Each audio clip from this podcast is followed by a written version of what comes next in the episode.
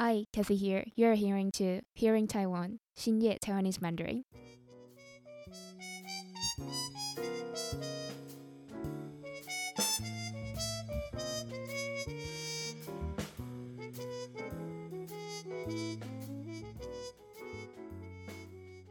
Thank you all for tuning into this podcast. Your support and listenership means the world to me. Before we wrap up, I would like to take a moment to express my heartfelt gratitude. Creating and producing this podcast takes time, effort, and resources. If you enjoy the content and would like to support its continuation, I kindly ask for your donations. Your contribution, no matter the amount, will go a long way in helping us improve the podcast and bring you even more valuable content. If you are interested in becoming a Patreon, I invite you to join our Patreon community. For just $5 per month, you can unlock exclusive benefits such as podcast transcription and daily emails to deepen your understanding of Taiwan and Mandarin. It's a fantastic opportunity to enhance your learning experiences and connect with fellow enthusiasts. Once again, thank you for being part of this journey. Your listenership and support inspire me to keep going and strive for excellence. Wishing you all a wonderful day, and until next time.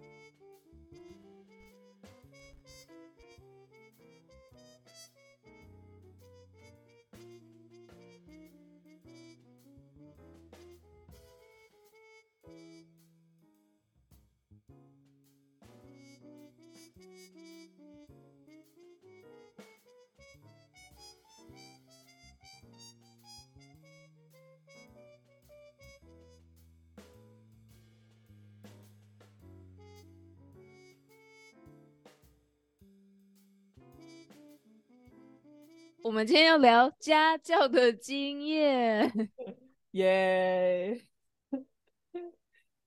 好，其实家教，那谁要开始？谁要先开始讲 k a s e y 先说好了，感觉你家教经验超丰富的。我家教经验其实没有很丰富诶，以时长来算是丰富的，但是以人数来算的话很少。我只有教过。不超过五位学生，在这大学包含研究所的五年间，所以这样其实算蛮少的哦。五五年只有接过不少，呃，不多于五位的学生，所以就代表说每一位我都接蛮长时间的，然后频率也都是蛮固定的。嗯哼，对啊，了解。然后其实教的都是英文啦，我都只有教英文。就是帮可能国中，然后高中生复习他们的英文功课这样子。中间有接过一些成人的英语教学，可是大家也知道嘛，好像下班之后那种学习的动机，在成年人身上比较没有办法看见，所以成年人的家教通常持续的不太久。嗯。被现实打败。嗯，而且我觉得，如果是成年人要学英文的话，他们有一个最关键的问题，他们需要自己搞清楚，就是他们到底为什么要学英文。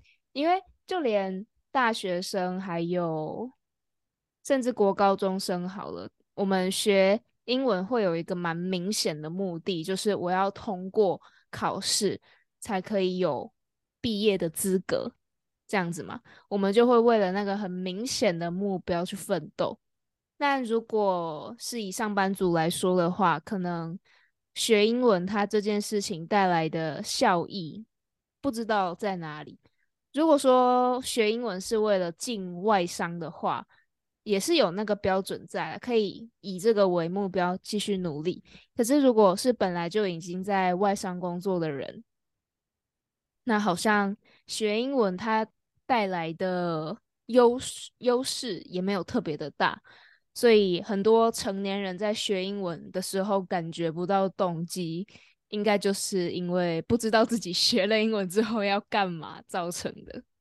我觉得啦，嗯，我我就是 Casey 你说的，我觉得这是分，就是怎么讲？你做一，哎，你学一个语言有两两种可能性嘛，一种就是那种工工具型导向嘛，嗯，instrumental motivation，然后另外一种就是那个动机 integrative，对对对对，哇，你都还记得？反正就没有这不是这不是那个外文外文系研究所学生每个人必备的那个吗？必备知识。真的就是呃动机型导向跟功利型导向嘛。嗯，对啊。然后，所以 Casey，你反而是觉得说，就是呃，他是那种功利型导向的学习，反而是比较好的，是吗？我觉得用成年人的角度来看，确实这样会更有动机，嗯，因为你就知道你如果拿了拿了那个多益金色证书，你会可以去一个比较好的部门的话，那你可能就会愿意为了这个目标付出努力。但是如果就只是因为喜欢想学的话，我觉得反而会常常中断呢、所以总的来说，就是要看年龄层。如果是嗯成年人的话，感觉就是利益导向会比较好，就是我要通嗯过什么考试，可以有可以帮助我升迁这种比较好。但是如嗯果是可能是那种什么青少年啊，嗯，也许就是要动机，他动机要足够。嗯，真的，我觉得青少年学英文，他们反而不太能用那种外部型的诱因去逼他们学，因为你也知道嘛，青少年就是叛逆啊，你跟我说什么，我就偏不要做什么。所以，就算他们知道，就是英文是台湾的呃大考里面的科目之一，你逼着他们学，搞不好也会有反作反作用力。所以，如果学生是真的自己有兴趣的话，这样学反而会比较可以长久一点。嗯，但是我呃我不太清楚，就是 Casey 的学生的心态是怎么样。不过通常应该台湾大学呃不台湾的学生他们家教都是就是父母安排的吧？嗯，都是父母安排的。对啊，所以他们是不是通常其实没有那么情愿上这个课？诶，其实不一定诶，因为我接的那两三位学生，他们都不是念台湾的国高中，都是嗯念外国学校，所以他们可能就是因为有那个环境吧，所以他们的动机就是我想要跟里面的人变熟，我想嗯要跟他们有共同的话题，用这样子的方式来学英文。就算可能还是要应付考试啊、升学那些有的没的，但是我觉得他们这样子的动机对他们的学习来说也比较好。嗯，这确实，我觉得对青少年来说，融入那个群体是一个很强烈的动机。嗯，对，真的就是被霸凌。真的国，尤其是国中生吧，就超怕被，就是就是超怕特立独行，就是一定一定要，就是大家都是一样的，对，嗯，我想一下哦，嗯，家教哦，我自己我自己的家教经验，我我的例子就完全是跟 Cassie 相反，就是我是都是很几乎都很短期，然后哦几乎就是我的家教经验是集中在我硕二吧，硕一到硕二这段时嗯。间，就快速就是 嗯，那个就是很多很教过很多人，但是都很短，就是不是很长期的那一种。然后我教的大部分的学生年龄层都蛮小的，就是国小以下。然后、哦，对，又又是另外一个话题了，就是对国小以下，然后大部分因为我是教华语嘛，所以说大部嗯分是、大部分是呃 A B C 或者是或者是念国际学校的学生这样子。哦，原来大家知道 A B C 是什么吗？大家可能不太知道。好，A B C 它是一个缩写，就是 American Born Chinese，所以就是中文应该是翻成美籍美亚籍裔，美籍华人，对 对嗯，差不多啦。对，美籍华人，对对对，所以就是呃，我觉得是因为教华语的这个特殊性，所以学生通常会是这样的类型的人，要么念国际学校，要么是呃，就是可能是有美国国籍，可是呃，父母是台湾人之类的。对，哦，对啊，原来。那你会觉得这些小孩好教吗？可爱吗？这是一个很好的问题。我觉得，其实我觉得，哦，我大部分的学生可能都更小，可能是小三以下。就是我觉得他们蛮可爱的啊，就是嗯，我都说，就是五岁五岁左右的小孩子是天使，就是嗯，就是他们对这个世界充满好奇，然后然后就是你教他们什么，他们都就是你只要确保课程是有趣的就行了。然后有时候说话可能就会，我记得我有一阵子就是因为都是在跟小孩子说话，所以我那阵子嗯讲话就特别的温柔，就 是特别温柔。你会叠字吗？会叠水水什么喝水水之类的，就是真的假的？会很温柔，然后就是也会有点那个角色混乱，因为就是可能星期一到星期五都用那样语调讲话，上班的时候，所以下了班之后，有时候跟朋友讲话就会比较 就是转不过来，然后人家就觉得说啊你是怎么了？最近怎么变得这么恶心之类的。真的假的？但是就是有一段时间是这样了，但后来就还好，或者是说，因为我其实不止，我们今天其实聊的是家教，但是嗯。我自己的教学经验比较多，是可能是补习班，或者是呃呃我们自己学校的实习工作，所以我觉得那应该不能算家教，嗯，就是我的学生的怎么讲族群是蛮广的，所以就是我觉得那时候有一件就比较有趣的事情，是因为我同时在做就是那种跟美国大学生的实习。然后呃线上嗯实习，然后同时又在教一群就是小朋友，然后有时候就是呃会那个角色混乱，然后可能跟大学生讲话的时候，就是会用超级简单的中文，但是其实嗯他们应该是要试着就是理解，就是试着用一些更难的词，但有时候就是、嗯我对我觉得就是。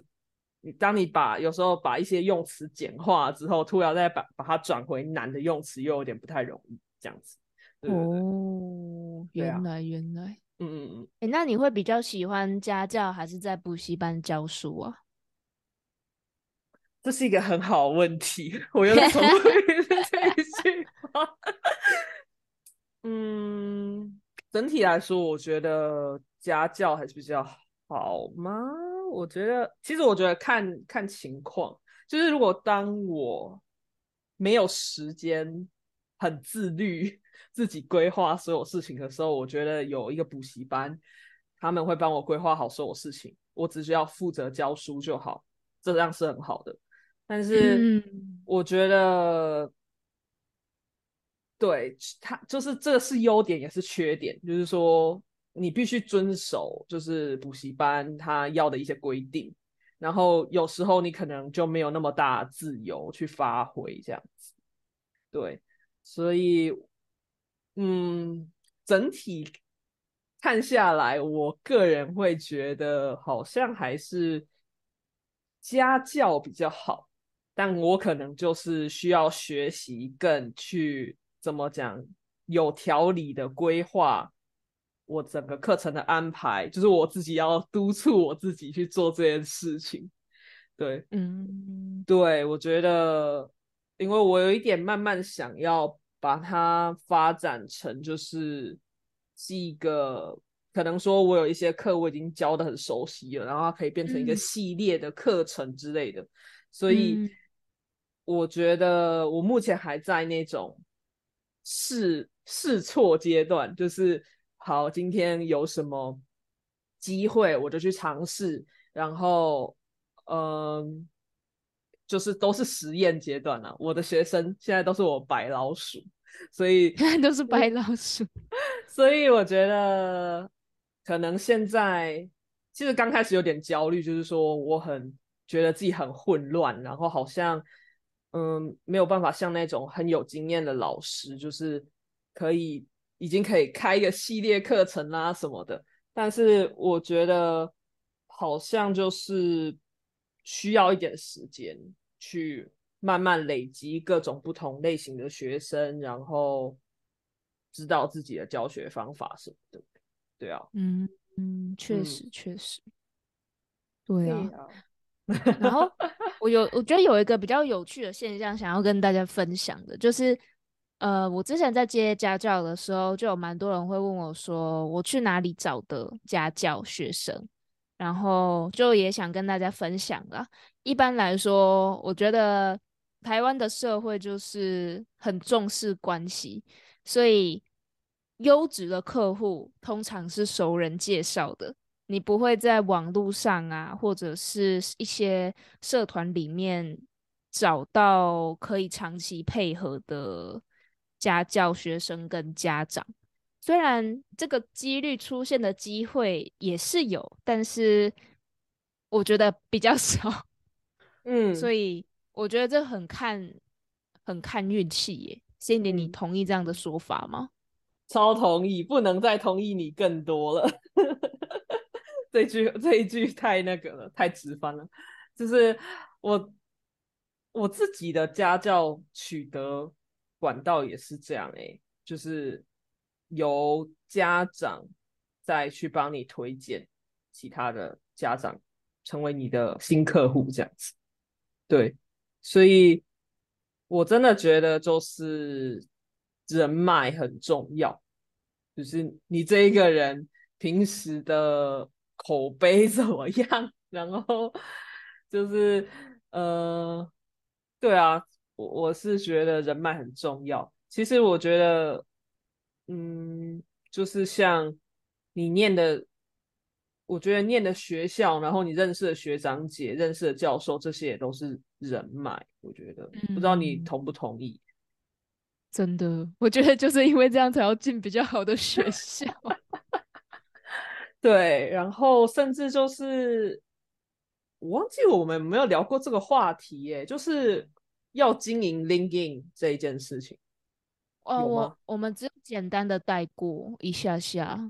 对啊，因为这这件事情其实是从我念那种商学院的同学发现的，就是他们真的更重视 networking，所以就是我发现他们都会超级认真经营他们在上面的形象。然后我就觉得，哦，好像确实是要真的要去花时间去做一个自己的网站啊什么的。对，嗯嗯哼哼，哇，专门接家教的网站嘛，其实这好像很快就可以做好了，网站瞬间。我我觉得应该是做网站本身那个架构什么不是问题，是你要放进去什么东西，要对，你要经超累哦。现在这刚刚 想到就累。我觉得这种接不论不论是接家教啊，或者是找其他工作，在台湾都是很吃人脉。所以，所以像我这种比较不太会社交的人就很吃亏啊。就我不是那种可以很八面玲珑跟大家打比赛的人，就认识的人会比较少一点，所以也是自然而然就机会少一点呢。我觉得，我其实也很认真在想，就是这种，这也算是一种创业嘛，对不对？就是这创业这件事情。我很认真在想，我自己做得到吗？我就觉得好像有点难，就是因为我有时候就会有点懒，你知道吗？嗯，所以 c a s i e 我们来创业吧。没有了，两个懒人一起创业，突然发出创业邀请。我之前真的有想过，哎，就是，呃，等我们都找到正职工作之后，可以来考虑办一个可能线上课程啊，或者是就开一个网站，然后我们两个人自己接学生这样子。嗯但这个可能会需要比较长期的规划了。嗯我觉得很多 idea 都是你在跟很厉害的人讲话之间突然得到的，嗯，就不是那种听君一席话，如听一席话的感觉，就是你们可以得到指点的那种。了解。我觉得这样很好，就是互相 inspire，互相嗯启发彼此，然后我觉得很很好，就是有我刚刚那个灯泡又亮了，叮，就是嗯。我觉得，我觉得就像你说的，就是那叫什么？应该说是我们我们现在的人生就只有到现在，就是目前经历的事情就只有这样，所以有时候有一些东西，我们好像很难去突破它，就是嗯。感觉我们需要再有更多新的东西进来，对，才会有所突破。我感觉我们现在就是在走，在在撞破那一道墙的感觉，就是哦，赶快，就是我们疯狂吸收新的东西，然后试图撞破那一道墙。也许，嗯对啊，我们这个比喻我很喜欢，哎、我我突然觉得我是比喻大师哎、你的 metaphor 超强。我 超好笑的。现在我给你封为 metaphor 大师，因为就真的啊，我们现在会意识到这个问题，就代表我们已经知道问题在哪里了，就只需要外部的刺激而已。嗯，所以真的就是努力的在撞破那一道墙，拿到更多的可能性。我觉得这样累积下来的效益也会蛮可观的，真的。好，再再切回来，刚刚那一段就比较私人的东西要 卡掉。听众一头雾水。对，好啦，就是家教嘛，我们两个其实都比较喜欢接家教，因为在补习班当老师的话，很难只负责教学，基本上都还要负责行政啊、打杂啊、照顾学生之类的事情，所以。嗯，我觉得工作的内容就会变得比较复杂一点吧。嗯然后又想要用少少的薪水叫你兼顾所有面向，所以可能有些人就会不太喜欢这样的方式。嗯，不过我自己的我自己的想法是，也不是说去补习班教书完全不好。比如说，如果说是你以后想要去那种，你有想要往，可能说是那种，我不知道大学教书吗？就是那种有一个大班级的课的那种嗯教学模式的话，我觉得补习班确实是一个很好练手的地方。嗯，就是嗯，学生数够多嘛，然后你可以练习一些你的教学法之类的。嗯，我觉得，如果你没有那么在意钱，视钱为身外之物，更重视的是 经验的话，是可以去补习班历练看看。因为我身边有不少，就是不少朋友去了补习班教书一段时间之后，都变超厉害，就是都变得台风很稳健啊，写字超漂亮啊，然后就是超级棒、超有魅力的老师这样子。哦，对对对，所以我们不会说，我是说，我就比较世俗一点，就是如果需要赚比较多钱，是可以去教家教，没有错。嗯 但是如果呃你更你你有想要去申请那一种可能在大学当讲师之类的，或许在补习班教书的经验反可能会比较帮得到你。我我会觉嗯我这样觉得，对对对，就是一对嗯多跟多对一的经验差别。呃一对一对多跟一对一的嗯对不对的经验差别啦，就是都各有优缺点，就是完全是取决于你自己的职涯规划吧，我觉得。嗯，对对对，对呀，我建们立。对我们今天聊了好多。对，其实中间有一大段必须要卡掉了，就希望大家听的还算还算顺畅。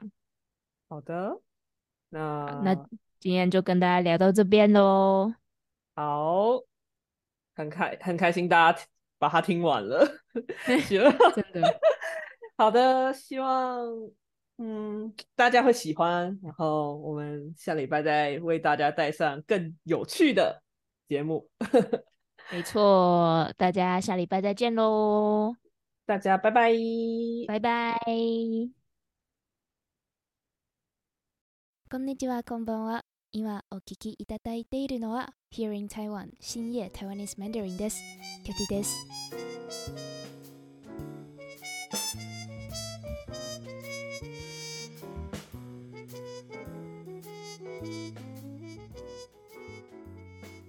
突然日本語を聞いて驚かれたかもしれませんね。そうです。聞き間違いではありません。